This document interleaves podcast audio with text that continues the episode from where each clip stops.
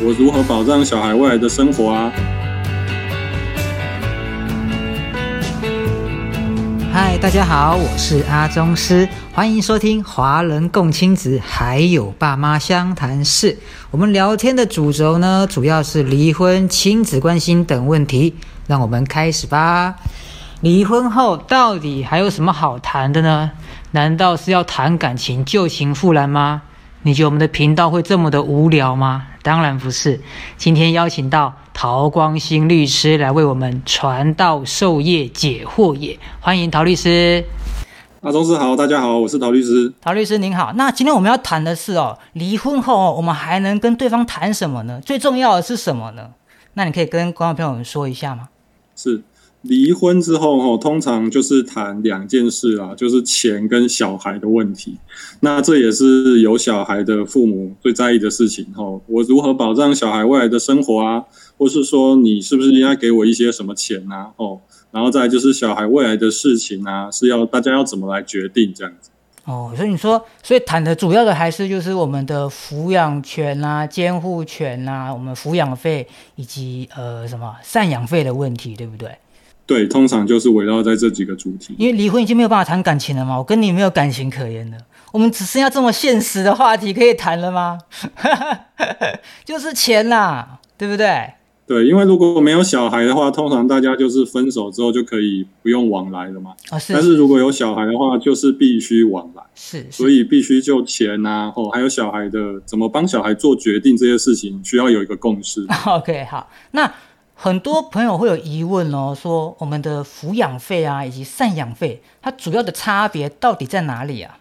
哦，是这样子的，赡养费哈，主要是讲那个配偶双方之间互相请求的费用啊，就是说，诶，比方说女生哦，婚后啊都没有工作二十年呐，吼，她认为说我现在离婚了哦，经济失去了经济的支柱。那这个男生是不是应该继续付我钱啊，养我啊，这样子？针对配偶之间的这个钱，嗯，对，是所谓的赡养费。那抚养费指的是未成年子女的生活的费用，是不一样的。哦，未成年子女就包包含他，比如说呃，嗯，说吃饭吗？还是说学费吗？这些全部都含在里面吗？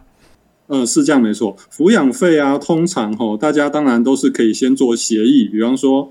呃，只要你有协议啊，法院都会以尊重你们的协议为原则。因为每个家庭的经济状况也不一样，有些人他一个小孩一个月可以付五万呐，那有一些可能两个小孩他只能付一万五啊。是，那会经会会有各个情况不一，经济状况不一样来做决定。那只要双方没有意见的话，那当然是以双方谈的那个方案来做决定。比方说，大家可能会讲说，你每个月先付两万呐。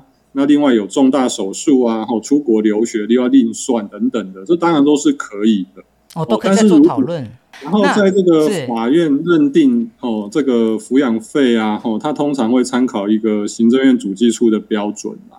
哦，那这个标准每年都会更新。哦，我我举个例好了，目前呢，他这个行政院主计处每人每月消费支出啊，台北的话。目前最新的是大概三万多块，三万到三万一一个月吗？一个小孩一个人，对，一个月。那通常大家就会由这一个来做一个参考的标准。比方说，我们两个人的经济能力是相当的话，哦，那可能会有一方就主张说，那你就付一万五啊，哦，那对方可能就会主张说，嗯，可是其实我们我经济能力没有这么好，因为你同时还要参考。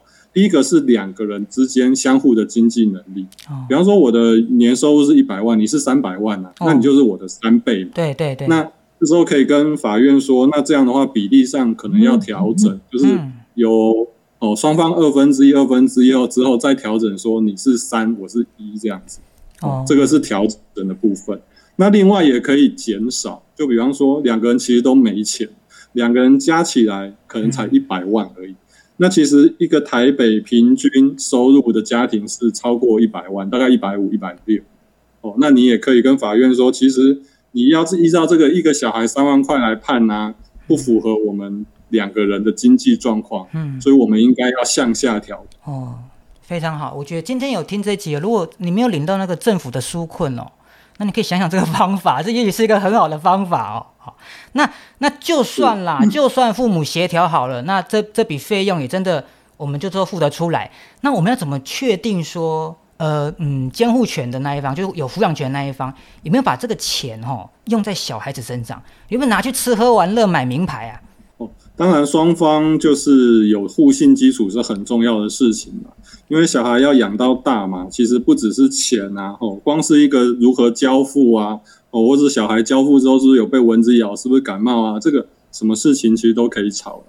所以说，双方当然要尽尽量是能够有互信。那如果真的没有互信的话，嗯，那我们可能会用一些方式，比方说这个钱呢，我们把它存到小孩的户头，哦，这可能有时候只是象征意义的啦，但是大家也会蛮重视的，因为我把它汇到这个对方的户头，我有时候心情好像就不是很好，哦，然后就觉得说，嗯，不知道他到底有怎么样，哦，那再来就是说，小孩其实会长大嘛，哦，钱到底有没有用在小孩身上，他其实会。会反应会讲的嘛？哦，那如果这个方案定下去，我觉得这个钱都没有花在小孩身上的时候，我也可以跟法院反映说要改变方案。是是，他这哦中间他现在很灵活的啦，我这样听起来哈，其实很灵活，都可以做更改。那我还有听过啊，就是我们刚刚讲的是我们双方付出来的状况哦，那也有付不出来的呢，还把父母亲拖下水的，拖累上一代那种拖腮脸的啦，像这样的问题呢，怎么办？如果你自己突然一些原因付不出来的话，也是可以跟法院说啊，情势有变更，然后那个，比方疫情也是一种嘛，吼，你能够提出证据说明说，我现在哦，在一个可见的未来啊，确实没有能力负担之前答应的费用，或是法院判的费用的话，我可以请求降低。哦，那另外一个状况是说，祖父母的这个部分，哦，他们其实有抚养义务，但是他们不是顺位最优先的人。哦，小孩当然也不是祖父母生的嘛，所以这个当然是以父母优先来负担抚养的费用。OK，哇，今天讲了非常多钱的问题，差我们差一点变成财经频道，但是哈，我们要做这些决定以前，麻烦多想想。自己的小孩啦，对不对？哦，那很多支出啊，那些费用，我们就不要这么这么的锱铢必较了。毕竟是用在小孩身上了。那也希望大家，如果真的有监护权，是有抚养权那一方，我们呃拿到这笔钱以后，真的要用到小孩身上了。对，刚刚有讲到单据的部分嘛，那当然你可以说，嗯，你是不是应该要让我了解一下，你都花到哪里去的？哦，那你如果长期以来都没办法。证明哦，或者是说小孩也有反应啊，哦，那你当然就像我们刚刚讲的，你可以去跟去跟法院告状了，然后说这个钱啊都不知道花到哪里去，这样子，反正单据列清楚啦，这样子我们的纠纷也会少一点，这样对不对？OK，那今天节目哈，想听到这边，想必大家对抚养费啊、赡养费的差别有一定的认识。